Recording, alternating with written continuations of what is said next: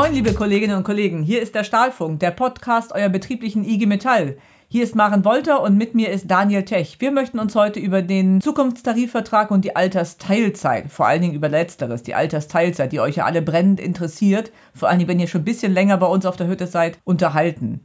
Wir werden uns ein wenig darüber unterhalten, aber natürlich gilt das geschriebene Wort, sprich das, was ihr in den Betriebsvereinbarungen lesen könnt. Trotzdem informiert euch und fragt lieber einmal zu viel als zu wenig nach. Viele Kolleginnen und Kollegen sind mit Fragen zu uns gekommen und ich werde diese Fragen mal zusammenfassen und einfach mal dem Daniel stellen, weil der hat nämlich echt einen Plan. Hallo Daniel. Ja, moin. Wie viele Verträge gibt es denn für Altersteilzeit bei uns auf der Hütte? Ja, das orientiert sich eigentlich so ein bisschen wie in der letzten Zeit daran, dass es 75 Verträge über fünf Jahre gibt. Also insgesamt bis 2025 dann entsprechend 375 äh, Verträge. Und die teilen sich eben auf, wie auch in der Vergangenheit, ähm, für ein Angebot für die Schichtkollegen mit 45 Plätzen pro Jahr und für die Nichtschichtler gibt es 30 Plätze auf der sogenannten Tagschichtliste. Und ja klar, ne? also die Frage ist ja, wo lande ich? Dieses Mal in diesem System ist man nur auf einer Liste. Im letzten System, äh, was wir die letzten fünf Jahre sozusagen hatten, ähm, da gab es die Möglichkeit eben, dass man auf allen drei Listen ist. Also da gab es quasi eine Schichtliste, äh, eine Tagschichtliste und noch eine äh, kombinierte Liste. Das ist, ist es diesmal nicht. Und wer wird denn gefragt werden? Wer wird zu einem Gespräch eingeladen werden? Oder für wen ist das ganze Thema überhaupt interessant? Ich meine, es ist auch interessant für natürlich für junge Kolleginnen und Kollegen darüber nachzudenken, wie man später in Rente gehen soll und da vielleicht eventuell etwas Vorsorge zu treiben. Trotzdem jetzt, für wen sind die aktuellen Altersteilzeitregelungen denn besonders interessant oder wichtig, sich damit auseinanderzusetzen? Ja, es sind im Endeffekt alle, ich sag mal, die Baujahr 68 und älter sind ähm, und aber auch noch äh, die Gruppe, die jetzt in dem alten System, weil es da zwischenzeitlich ja keine Angebote gegeben hat, auch noch dabei sind. Das sind also die Geburtsjahrgänge 63 und älter. Und wann werden die Kolleginnen und Kollegen gefragt? Ja, dieses Jahr hat das sozusagen das erste Mal stattgefunden. Also alle Briefe sind raus, nachdem man diese Listen generiert hat und äh, die Punkte errechnet hat, sind jetzt ähm, alle angeschrieben worden. Also die, die quasi die ersten 75, wenn man so will. Ähm, und das läuft gerade. Es gibt auch schon Rückmeldungen. Ein Teil hat sich schon zurückgemeldet ähm, mit der Ansage, ja, ich möchte gern beraten werden. Einige haben grundsätzlich gesagt, nein, interessiert mich nicht Altersteilzeit. Und andere haben schon jetzt gesagt, jetzt nicht, bitte berücksichtigt mich dann nächstes oder übernächstes Jahr, schreibt mich da bitte nochmal an. Ja, äh, bis zum 11.05. Äh, müssen die Rückmeldungen zurück sein bei der Personalabteilung, also bitte daran denken. Und äh, insbesondere jetzt interessant ist das natürlich für Kolleginnen und Kollegen der Jahrgänge 63 und älter, die ähm, sich ausrechnen können, dass sie die 45 äh, Erwerbsjahre voll haben und damit eine ungemänderte Rente bekommen könnten. Ähm, das gilt auch im nächsten Jahr. Also für diese Gruppen ist das jetzt besonders interessant, sich dann schlau zu machen, ähm, ob das für sie in Frage kommt. Und ich verstehe das so, dass bei Absagen oder Verschiebung von Kolleginnen und Kollegen, die angeschrieben worden sind von diesen 75, dass das Kontingent dann aufgefüllt wird und neue Leute ange geschrieben werden, gell? Genau, die Liste wird dann weiter runter aufgefüllt und abgearbeitet. Das ist so. Allerdings, anders als bei den ähm, letzten Regelungen, wird man nicht jedes Jahr nochmal gefragt, sondern man wird einmal angeschrieben und kann sich dann verhalten und äh, quasi, ich sag mal, äh, das einmal noch schieben und sagen, ich möchte gern später gefragt werden. Allerdings unter dem Vorbehalt, dass man dann natürlich mit dem neuen Punktesystem auch wieder Anspruch haben muss. Es kann dann es ist nicht besonders wahrscheinlich, aber natürlich sein, dass man ein paar Plätze nach hinten rutscht und möglicherweise, obwohl man schon mal gefragt worden ist, in einem anderen Jahr, in dem Jahr dann eben eine lange Nase macht. Das ist die, das Risiko dabei. Mhm.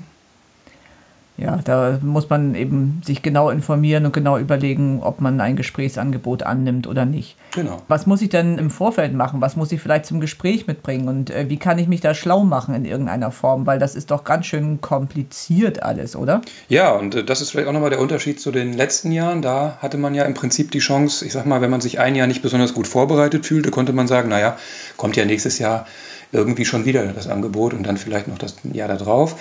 Das ist diesmal eben anders. Da muss ich besser vorbereitet sein, um die Entscheidung zu treffen. Und deshalb haben wir als Betriebsrat zusammen äh, mit Iris Bornold von der ähm, ja, ich sag mal, Rentenabteilung einen Leitfaden gemacht, auf dem auf einer Seite nochmal die Regelungen des, äh, der Betriebsvereinbarung zusammengefasst sind, ein bisschen in einfacher Sprache, in einigen äh, Punkten zusammengefasst. Und auf der Rückseite ist nochmal ähm, ja, so ein Leitfaden für die Frage, was kann ich eigentlich im Vorfeld alles schon tun, damit ich in so ein Gespräch äh, und solche Entscheidungen dann einfach besser treffen kann.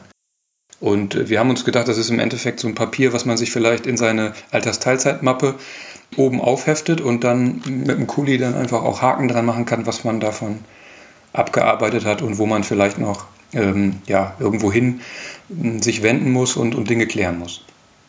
Und eine Sache ist ja auch wichtig, dass man sich natürlich überlegen muss, wenn man dann in Altersteilzeit gehen möchte, ja, wie viel Geld man eigentlich braucht im, zum Leben. Ne? Also was ist der Lebensstandard, was brauche ich eigentlich? Und das muss man sich wirklich sehr genau fragen. Was brauche ich eigentlich, damit ich gut leben kann? Was sind, was muss ich mindestens irgendwie zusammenkriegen? Also Genau. Sprich genau. die Frage, kann ich mir das überhaupt leisten? Ne? Ja, deswegen haben wir gesagt, also der erste Punkt sollte sein, dass man sich nochmal kümmert um seine gesetzliche Rente. Also die, diese ganzen Zettel, die man da über die Jahre äh, geschickt bekommt, sich mal anschaut. Habe ich eventuell Lücken in meinem Rentenverlauf? Das ist insbesondere auch zum Beispiel ein Thema für jemanden, der vielleicht nicht die ganze Zeit seines Lebens in Deutschland gelebt hat, ähm, weil dann dauert es auch erfahrungsgemäß relativ lange, um das alles zusammenzutragen. Ist der Wehrdienst, der Zivildienst, Schulzeiten richtig berücksichtigt? Habe ich vielleicht auch eine Schwerbehinderung? Habe ich dadurch Anspruch auf vorzeitigen Rentenbeginn? Das kann ich alles schon mal zusammentragen. Das vereinfacht dann hinterher natürlich auch enorm äh, für unsere Personalabteilung, das alles dann zu bewerten. Und wie du schon richtig gesagt hast, dann muss ich mich natürlich zu Hause mal hinsetzen und mir überlegen, ja, wie viel Geld brauche ich eigentlich? Das ist natürlich zum Beispiel sehr stark abhängig, wie wohne ich? Ne? Wohne ich zur Miete? Wohne ich mietfrei? Habe ich ein Haus? Ähm, das sind alles diese Dinge. Wann sind vielleicht auch Kinder mit der Ausbildung fertig ähm, und ähm, bestimmte Aufwendungen fallen weg? Habe ich weitere Einkünfte? Habe ich eine Vermietung oder sowas? Habe ich andere Zusatzrenten? Es gibt Leute, die waren vorher im öffentlichen Dienst, haben vielleicht so eine VBL. Das spielt natürlich eine große Rolle. Mhm. Und natürlich der Lebenspartner. Ne? Ist, hat er ein eigenes Einkommen? Geht er noch arbeiten? Hat er vielleicht auch irgendwo in seinem Betrieb ein Angebot zur Altersteilzeit? Da muss ich mir ja auch mit dem überlegen, sag mal, was ist denn bei dir genau dann das, was dabei rauskommt? Ja, das sind alles spannende Fragen, die man sich wirklich genau überlegen muss und äh, durchrechnen muss dann. Ne? Ja, es sind aber auch ein paar Sachen, ich sag mal, die, die sind vielleicht irgendwie so ein bisschen, dass man denkt, naja, das, das ist schon alles äh, richtig stimmig, aber ich muss auch meine Daten zum Beispiel überprüfen beim Arbeitgeber, damit ich diese Briefe dann auch bekomme. Ne? Läuft so ein Brief ein paar Mal irgendwo zu meiner alten Adresse, habe ich vielleicht hinterher äh, ein Problem, was ich eigentlich nicht hätte haben müssen. Das kann man alles jetzt im HR-Portal regeln. Wenn man da nicht, ich sag mal, nicht so äh, internetaffin ist, äh, kann man das auch noch mit, äh, mit seinem Personalmanager klären. Aber dass man eben dafür sorgt, dass sowohl bei der Hütte als auch zum Beispiel, da kommen wir gleich noch zu, bei der IG Metall, die richtigen Daten hinterlegt sind. Und was passiert während der Beratung? Ja, bei der Beratung, also wenn du jetzt diesen Brief bekommen hast, wie dieses Jahr die ersten 75, äh, und ich dann sage, ja, ich habe Interesse, dann kriege ich einen Termin von PPV und da gehe ich dann hin und dann passiert eigentlich das, dass dann äh, äh, über die Personalabteilung angefangen wird, äh, auf der Basis der, ähm, der Rentenauskunft und äh, der Werksrenten und der, der Bolo Geschichten dann mal auszurechnen, ich sage mal, was für Einkünfte sowohl in der Altersteilzeit als auch in der Rentenphase zu erwarten sind. Und dann hat man erstmal auf dem Zettel, okay, das ist das, was ich bekomme. Und dann ist es eben so wichtig, schon auf der anderen Seite, auf einem anderen Zettel zu haben, zu wissen, das, was ich ungefähr brauche. Und äh, da vielleicht nochmal ein Hinweis, es kommt oft die Nachfrage zum Thema, wie hoch ist eigentlich die Werksrente? Ähm, da muss man einfach nochmal sagen, ja, sich auszurechnen, was ich in Zukunft brauche, erstmal die Werksrente wegzulassen und sich das vorzustellen, ich sag mal, als kleines Bonbon obendrauf, dass mir dann, ich sag mal, im, äh, im, im, im, ja, in der Altersteilzeit, beziehungsweise dann danach in der, in der Rentenphase, ähm, ja, eigentlich on top kommt und nicht äh, mit eingerechnet wird als das, ich sag mal, mit dem ich wirklich mein, meine wirklichen Ausgaben bestreite, sondern das eher zu nehmen, ja gut, da kann ich mir ein Essen gehen leisten, äh, da kann ich mir mal vielleicht was weglegen oder irgendwas Nettes anschaffen. Aber wenn das genommen wird, um zu sagen, okay, mit dem komme ich es gerade so durch die Tür, mit dem kann ich mir das gerade so leisten, dann ist das der falsche Ansatz.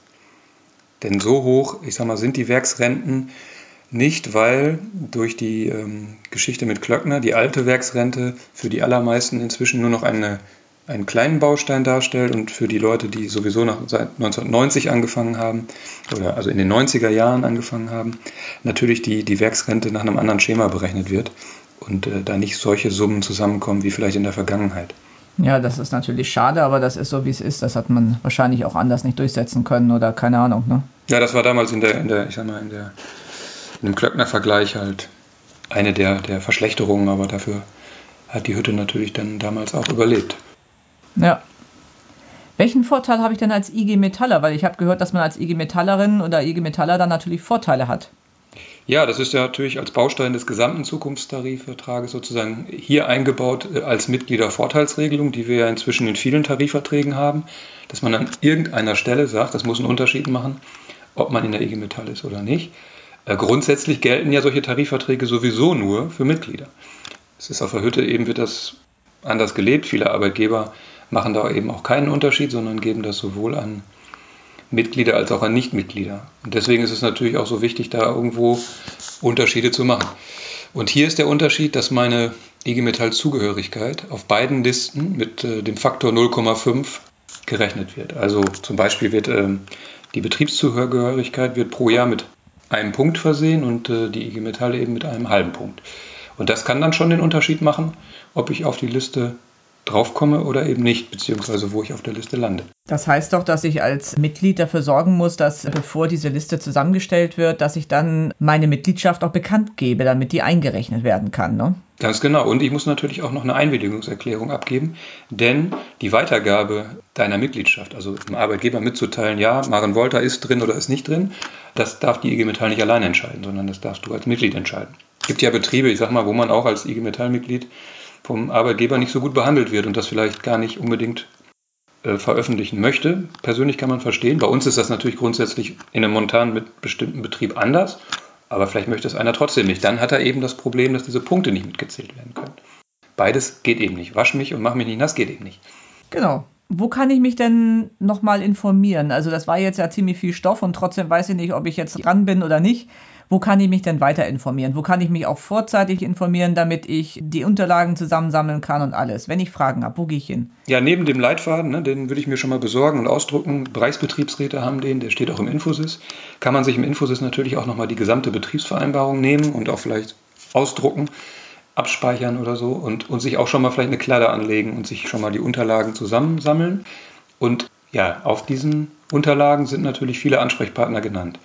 Also man kann sich dann wenden an zum Beispiel natürlich die versicherten Ältesten, das sind bei uns auf der Hütte Iris Bornhold und EU Bertegul. Man kann natürlich auch bei der deutschen Rentenversicherung nochmal sich generell beraten lassen, da haben wir auch die Servicetelefonnummer hinterlegt. Für die ähm, Gewerkschaftsfragen kann man bei der Geschäftsstelle Bremen, der IG Metall, sich nochmal melden und da vielleicht auch nochmal klären, ob da alle Daten vorhanden sind. Genau. Äh, der, der, der, ganze Appell und auch der Sinn und Zweck unseres Podcasts ist ja, dass man sich, wenn man zum Beispiel jetzt Baujahr 68 ist, sich die dann nicht in, in vier, fünf Jahren überraschen lässt von dem, was wir jetzt hier quasi dargestellt haben, sondern dass man dann schon ein Stück weit sagt, ja, ja, okay, das hatte ich ja schon alles im Prinzip schon mal gehört, jetzt muss ich das nur aktivieren. Ich habe schon ein paar Unterlagen auch zusammengesammelt und dann eben nicht der Stress entsteht. Deswegen wollen wir euch möglichst frühzeitig mitnehmen. Ja, danke Daniel für diese vielen Informationen. Das war ja ganz viel Stoff und hier war euer Podcast der betrieblichen IG Metall, der Stahlfunk. Hier war Maren Wolter und Daniel Tech. Herzlichen Dank, Daniel. Tschüssi. Ciao, macht's gut. I'm a game changer.